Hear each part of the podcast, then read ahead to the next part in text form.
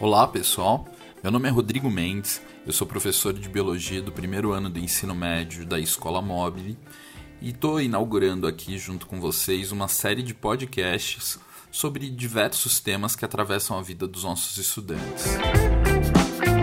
Vamos conversar com artistas, jornalistas, médicos, professores sobre os mais diversos assuntos.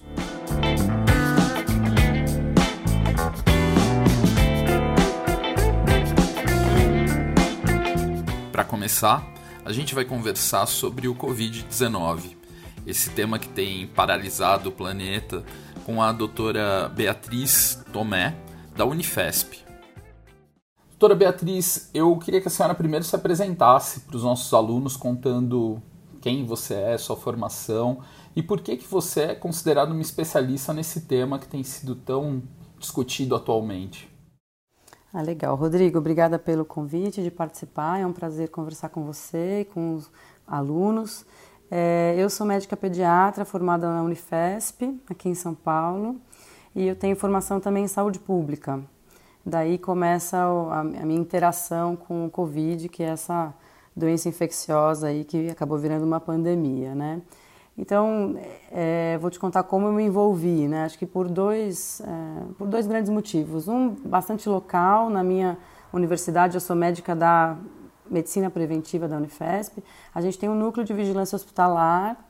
E o que, que, que esse núcleo faz? Ele concentra todos os casos de doenças que têm que ser notificadas, né? É, doenças infecciosas, outros agravos, né? violência, enfim. E eu apoio esse núcleo de vigilância e como você pode imaginar, agora a grande atividade do núcleo é contar, basicamente, e relatar para o Ministério da Saúde os casos de Covid-19. Então, eu apoio o núcleo nesse sentido. E um outro, é, um outro envolvimento meu é mais internacional. Eu faço parte, parte hoje de um grupo da Organização Mundial de Saúde de Trabalho que está tentando apoiar a resposta e a pesquisa em relação ao Covid-19 e esse grupo de trabalho, em particular, se preocupa com as questões éticas, é, tanto em relacionadas à pesquisa quanto à resposta mesmo a essa pandemia. Então acho que por isso que eu estou bastante próxima, apesar de estar nesse grupo que se debruça sobre as questões éticas, a gente participa muito do que são os outros grupos de trabalho que discutem tratamento, prevenção, vacina e etc. Então, por isso que eu estou bem próxima do tema. Eu queria já te agradecer a disponibilidade assim de conversar com a gente num momento tão tenso, né, é, da saúde da nossa cidade, mesmo do país e do mundo.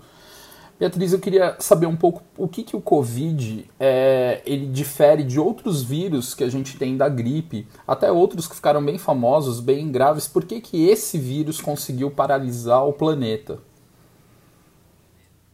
É, essa é uma, é uma boa pergunta, né? A gente até ouve às vezes que esse é um, um vírus que causa uma gripezinha, né? Enfim, está muito longe disso, né? Acho que eu quero começar para é, enfatizar que esse é um vírus bastante agressivo é, quando ele causa doença.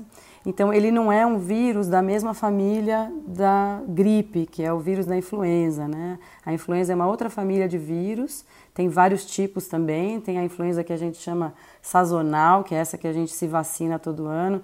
Tem também é, cepas desse, da, do vírus da influenza que são pandêmicos, são passíveis de causar pandemias também. É, e esse coronavírus, né, como o próprio nome diz, ele vem da família dos coronavírus, são vários vírus respiratórios, é, tem alguns que podem causar doença em humanos e, em, em geral, são doenças, são, são casos clínicos leves, né? A gente teve outros dois coronavírus que causaram é, síndromes mais graves, que foram SARS e a MERS, é, mas eles não se espalharam tanto, né? Acho que a grande o grande diferencial desse coronavírus é a capacidade de, de, de, de se transmitir né, e se propagar. Então, para dar uma ideia, assim, é, existe um. Em epidemiologia, a gente usa um, um índice que é o R0, que, para quem viu até aquele filme Contágio, ele, o pessoal explica isso, enfim, é um número que é, tenta, tenta pôr em números assim, a transmissibilidade do vírus. Né? Então, ele é basicamente quantas pessoas aquele vírus é capaz de infectar. Então, a influenza ele é mais ou menos é, esse valor de 1. Então, uma pessoa que fica doente pode infectar uma pessoa. Para esse vírus, esse número ainda está sendo estimado e ele varia conforme o país que a gente está e as condições também de vida, mas ele está entre 2 e 3. Alguns estudos até é, falam de números mais altos, mas o que a gente usa hoje para fazer as contas, os modelos matemáticos, a gente usa um número de 2 e 3, né? E a outra coisa que o diferencia é que a doença dele é mais grave.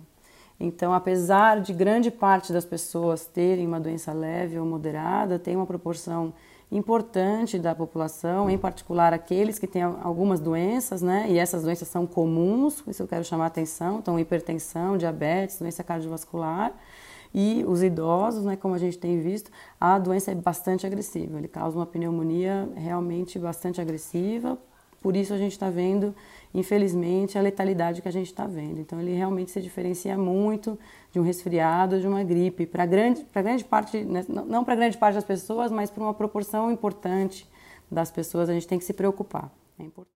Doutora Beatriz, a, a, senhora fala sobre esse acompanhamento numérico, né, essas estimativas matemáticas. Sempre que a gente vai falar sobre o Covid, a gente apresenta para a população em geral, para os nossos alunos, por exemplo, uma curva de crescimento de números de infectados e mesmo número de mortes é, com crescimento exponencial. Tem um, um, uma discussão interessante sobre isso, que é a ideia do isolamento social provocaria um achatamento dessa curva, né?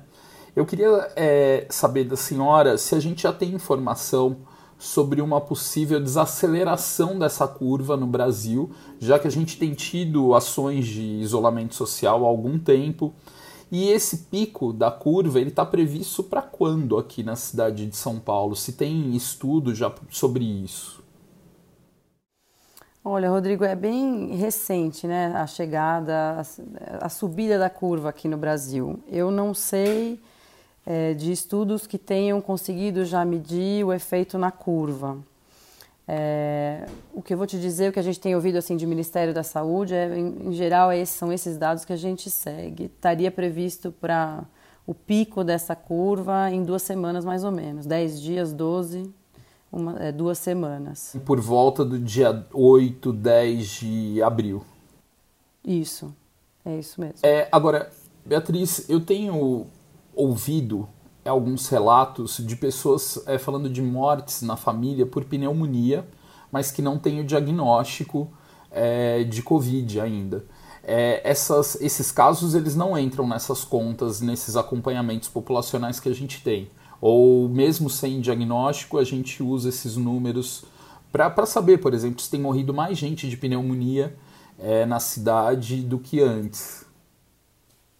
Olha, isso, para responder essa pergunta, eu vou explicar um pouco como é que a gente faz a, a vigilância é, de, do Covid nesse momento. Então, como para qualquer outro agravo, a gente primeiro conta todos os casos suspeitos. Então, a gente, por exemplo, no início tinha uma definição de caso, né? Quando a gente tinha casos importados apenas, ou mesmo quando a gente tinha o que a gente chama de transmissão local, que é quando um caso importado transmite para uma outra pessoa, mas você ainda consegue rastrear, fazer o vínculo epidemiológico, como a gente fala. Isso é a transmissão local, né? Então, quando a gente está nesse momento da, da, da, epidemia, a gente conta todos os casos, deveria, né? Então, a gente relata, a gente constrói uma definição de caso. Então, por exemplo, a gente inicialmente usou febre, é, sintomas respiratórios e viagem para a China. Né? Depois a gente foi ampliando esse critério para até chegar à viagem internacional e nesse momento a gente já não precisa mais ter esse vínculo epidemiológico. Né? Então, quando que a gente fez essa transição? Foi quando a gente passou a ter transmissão comunitária, que quer dizer, a gente já não sabe de onde vem o caso é, infectado, né? A gente já não consegue fazer esse vínculo epidemiológico. A partir do momento que a gente tem transmissão comunitária, a gente faz a vigilância de uma outra forma. Então, esses casos que você contou de pneumonia que estão morrendo, a princípio contam sim, mas eles entram numa abordagem que a gente chama sindrômica. O que é sindrômica? Né? A síndrome de, respira... de síndrome de é, da deficiência respiratória aguda, que é qualquer tipo de causa levando a uma falta de ar, a tosse, a febre, né? Então a gente relata assim e desse, desses casos, que são os casos mais graves, né, que vão acabar procurando hospital, ser internados, a gente vai fazer o, a, a gente vai atrás da etiologia desses casos, né? Ou seja, ir atrás da causa. A gente vai fazer teste para influenza, vai fazer teste para coronavírus nesse momento. E isso, a, gente então faz essa parte da resposta em que a gente vai mitigar a pandemia, né? Então a gente ouviu bastante essa palavra recentemente, mitigação, né? Ou seja, a gente já não está atrás de identificar todo e qualquer caso que seja mais leve. Então é, na porta, né, que é dos serviços, a gente já não está fazendo o teste do Covid porque a gente está guardando esse recurso para fazer nos casos mais graves. Mas esses casos, sim, deveriam entrar na conta e depois ser confirmados ou descartados, que é, uma, é um trabalho aí bastante é, árduo, né? Então, a gente também costuma ver que existe um, uma subnotificação, né? Isso não é só no Brasil, é em, em, qualquer país, que é muito difícil com um andar tão rápido, né, de, de número de casos, conseguir estar tá, é, no, no tempo mesmo do número de casos acontecendo. E aí uma das preocupações é quem é o público mais é, de risco né, dessa, dessa doença. É, inicialmente a gente falava muito do público de 60 a 65 anos, acima de 65 anos, como um público que corria um risco maior. Isso gerou uma sensação de que os outros são todos. É, não, ninguém vai ter problemas com, esse, com essa gripe, né? É, eu queria saber qual é o perfil desse paciente, se, se, essa ideia mudou, porque as autoridades médicas falavam, olha, quem corre risco é quem tem acima de 60, 65. Se esse discurso tem mudado pelos estudos, pelos casos observados, principalmente aqui no Brasil, né, que a gente tem é, uma informação mais recente. Sim, acho que é, é, é vale mesmo chamar atenção. Inicialmente, o que a gente tinha à nossa frente, né, dos casos na China, eram de pacientes mais idosos sendo internados, profissionais de saúde também por estarem mais expostos.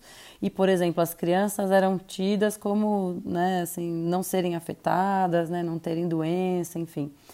E quando é, a questão é que quando você vai caminhando com a pandemia, muita gente é afetada, né? E aí, claro que se mantém o fato de que os idosos são mais vulneráveis e também aqueles que, mesmo mais jovens, se tiverem essas doenças, então, de novo, hipertensão, diabetes, é, doença cardiovascular, é, também correm mais risco, mas a gente vê que tem muitas pessoas precisando de, de internação, precisando de, de serem entubados, enfim, é, mesmo mais jovens, né? E mesmo as crianças. É, recentemente, a própria OMS quis chamar atenção que apesar da gente não ter tido, por exemplo, óbitos até a faixa etária de menores de 9 anos, que a gente tenha conhecimento pelo menos, as crianças sim podem ficar doentes, podem precisar ser internadas, podem ter pneumonias mais graves. Então, realmente ninguém está imune, ninguém está livre de ter doença pelo, pelo, pelo, pelo esse novo coronavírus.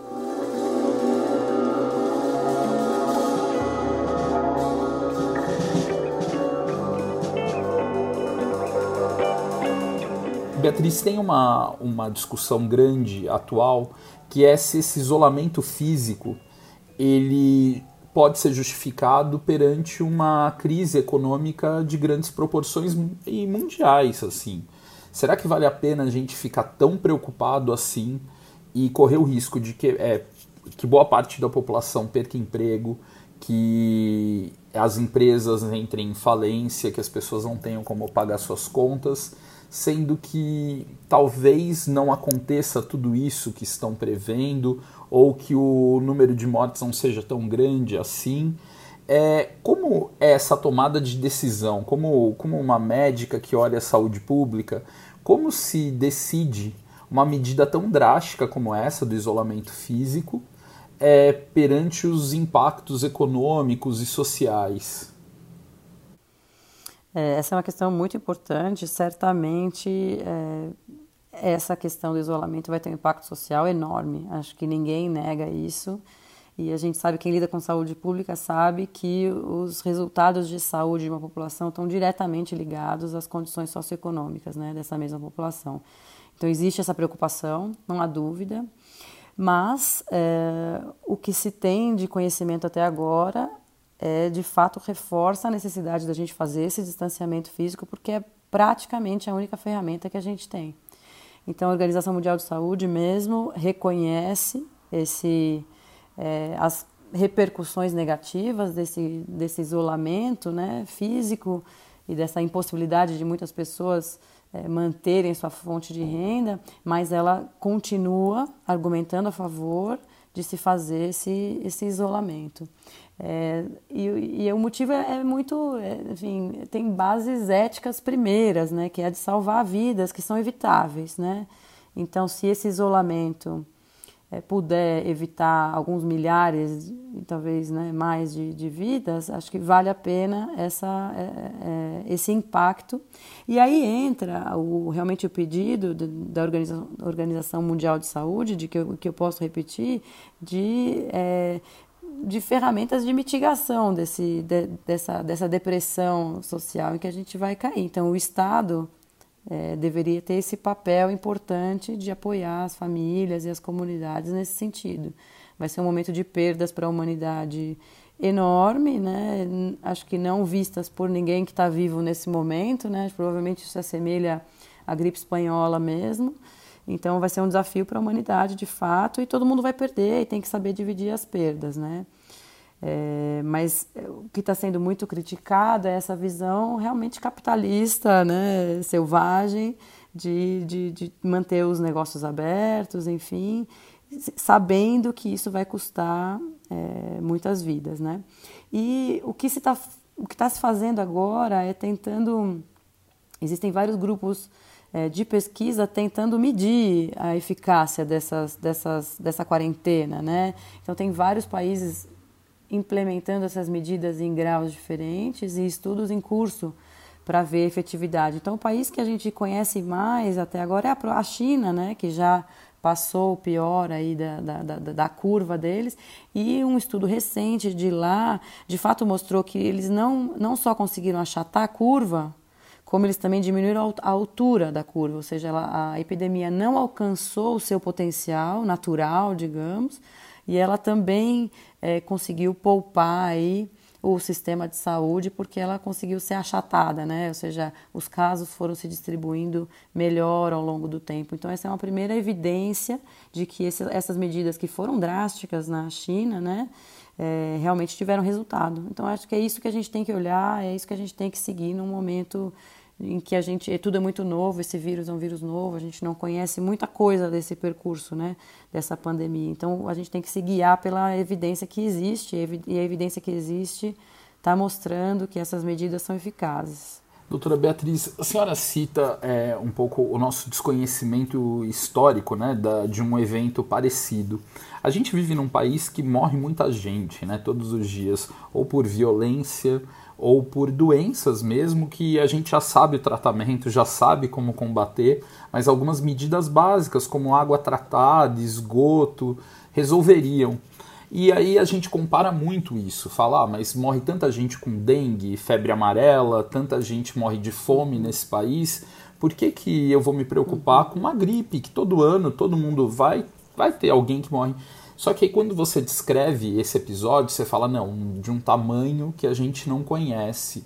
Esses números, é, eles são muito maiores do que de outras doenças já bem conhecidas no nosso país?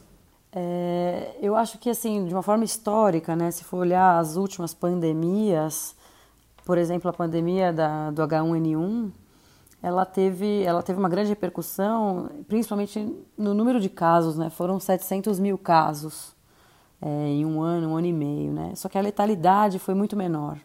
Então a gente teve muito menos óbitos naquela ocasião, né? E a gente vai ver se a gente vai chegar a essa magnitude dessa pandemia. Tudo indica que isso é possível, né? A gente não está segundo a nossa, a nossa curva mundialmente, a gente poderia sim chegar nesse número de casos, com uma mortalidade talvez duas, três vezes maior. Então, realmente seria o impacto seria bastante maior em termos de óbitos, né? É, no Brasil, de fato, você tem razão, a gente tem várias mortes que seriam evitáveis, né? Muitas por violência, seja por acidente, seja por violência de fato.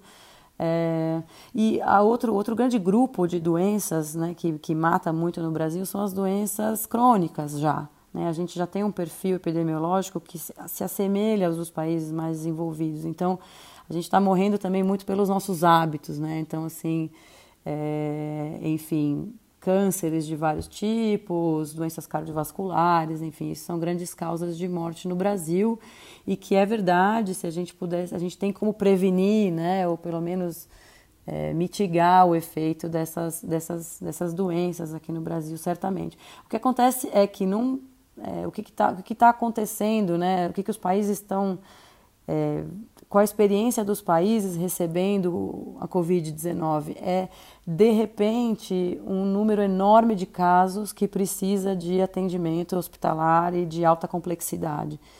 É, então, acho que o ministro da Saúde até fez uma, uma analogia, falou que é como se você tivesse uma geladeira em casa e de repente todo mundo do bairro quisesse guardar as coisas na tua geladeira, não vai caber. Né? Então, ele, ele quis explicar de uma forma simples que o sistema de saúde não estaria preparado para receber tanta gente precisando de espaço mesmo, de ventilador etc.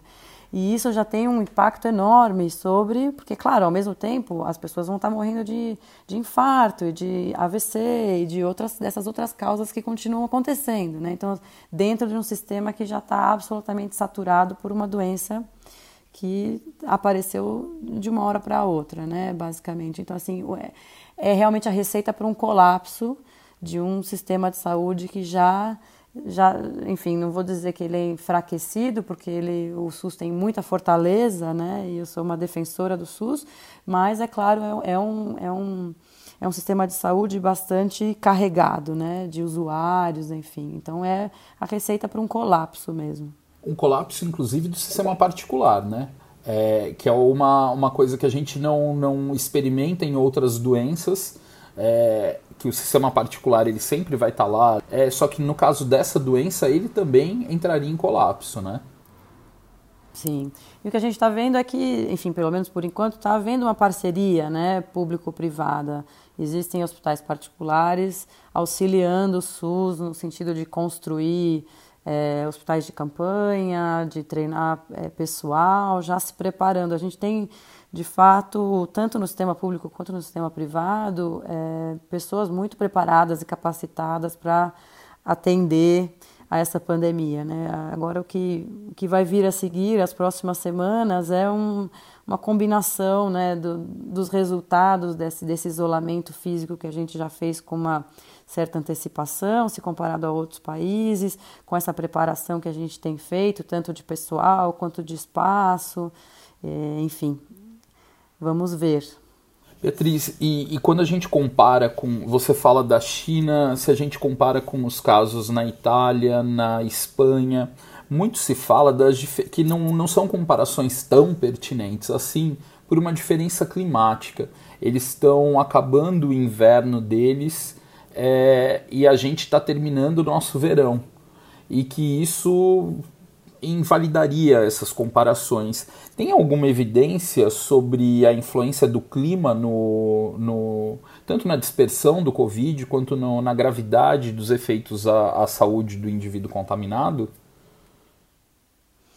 Pois é, essa foi uma questão que inicialmente acho que deixou as pessoas bastante esperançosas, né? É verdade que esse é um vírus que sobrevive pior em ambientes mais quentes.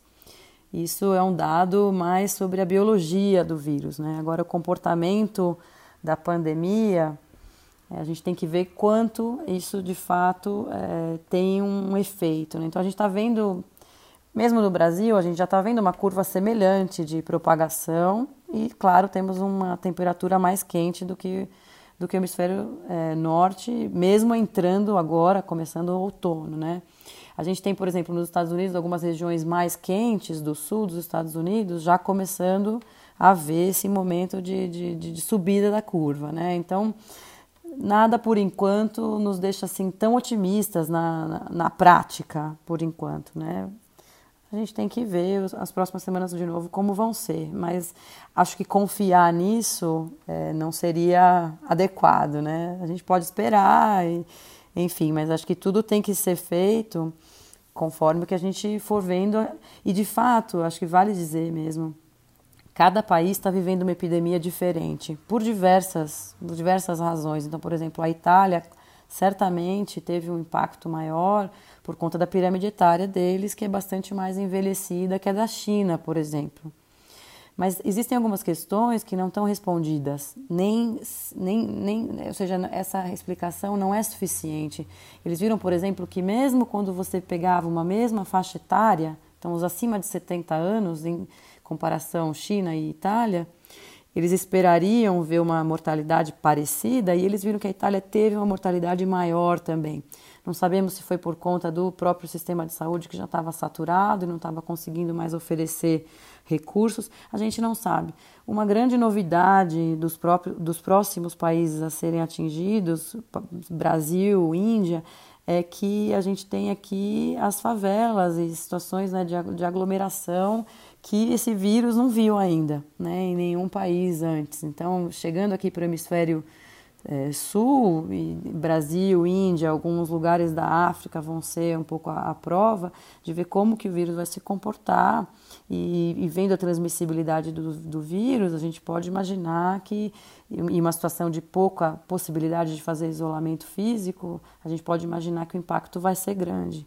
Então, acho que cada lugar, e, uma coisa que a OMS vem dizendo muito, é que a gente não pode falar nos países como assim, o Brasil, a Índia, né? a gente tem que tentar é, quebrar essa epidemia né, e ver como que ela se comporta nos diferentes estados. Né, e, e, a, e a resposta, quanto mais capilarizada, né, quanto mais na ponta mesmo, é, quanto mais capilar, mais, melhor vão ser os resultados. É como se a gente fizesse uma campanha de vacinação mesmo. Né? A campanha de vacinação vai lá na ponta, atinge o indivíduo. E, e a OMS está tentando é, fomentar que os sanitaristas dos países pensem no Covid dessa forma. Então, não pensar no macro, mas sim no micro.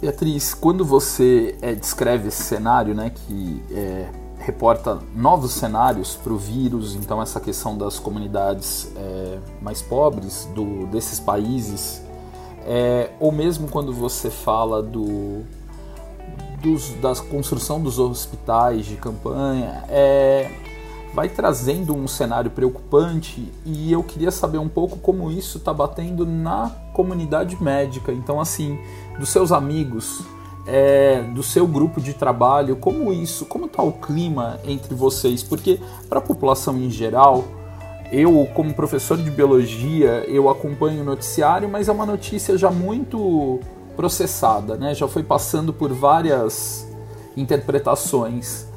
Vocês que estão no front, que estão lidando com os casos ou com os dados mais brutos, como está o clima entre vocês, até pensando nas famílias de vocês, na no cenário atual, como está a saúde dessas pessoas, inclusive?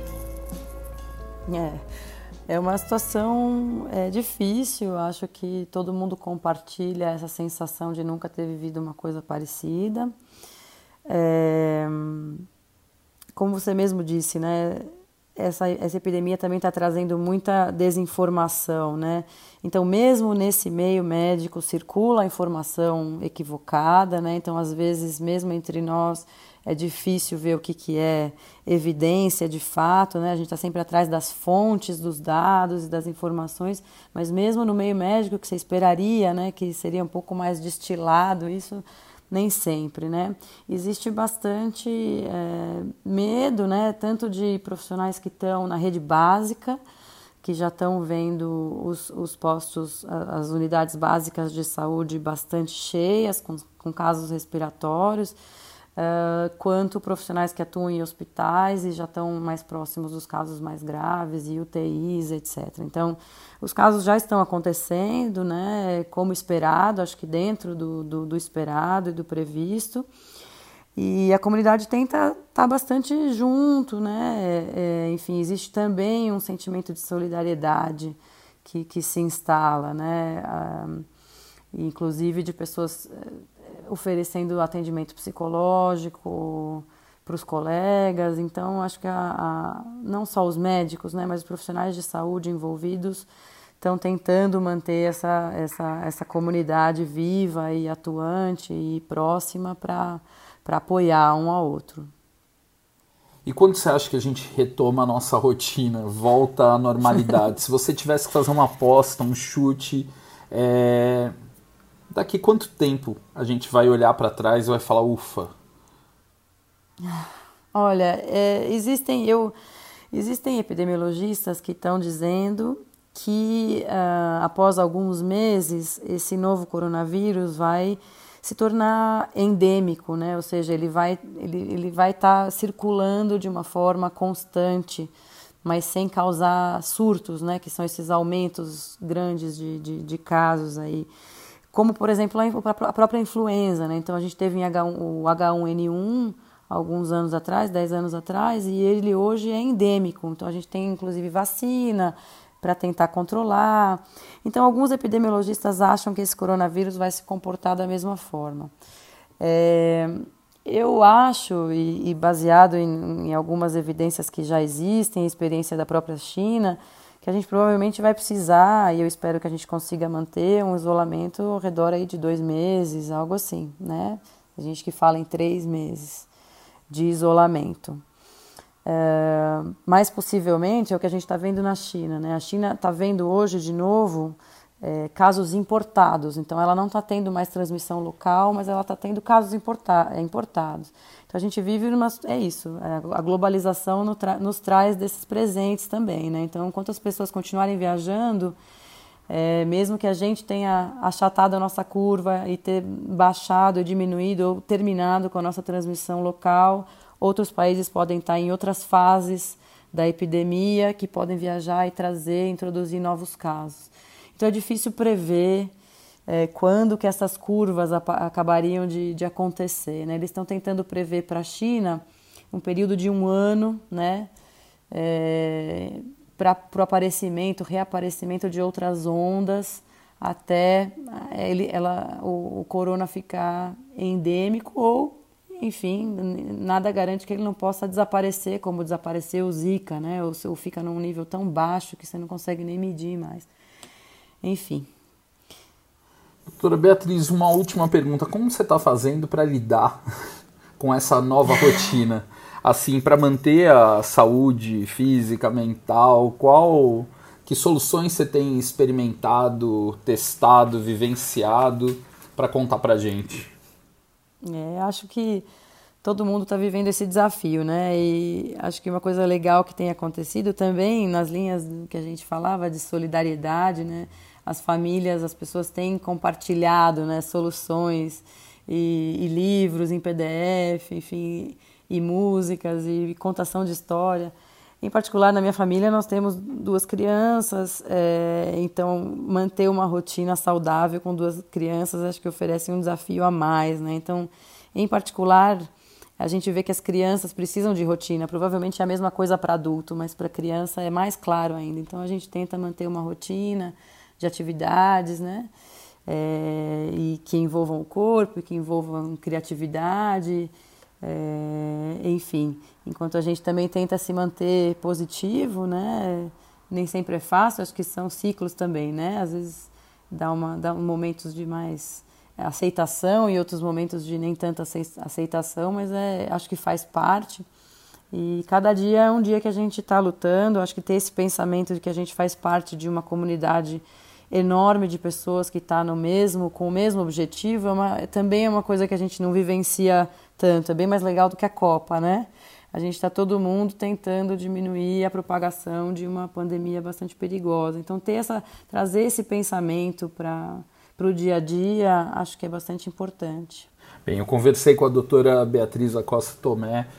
Beatriz, foi um prazer enorme poder conversar com você sobre um assunto tão tenso, tão delicado, é, mas é um prazer ouvir alguém explicando com tanta calma, com tanta tranquilidade, oferecendo boa parte do seu tempo para compartilhar essas informações com a gente, além do seu trabalho, né, que é, é lidar com a linha de frente dessa, dessa doença, né.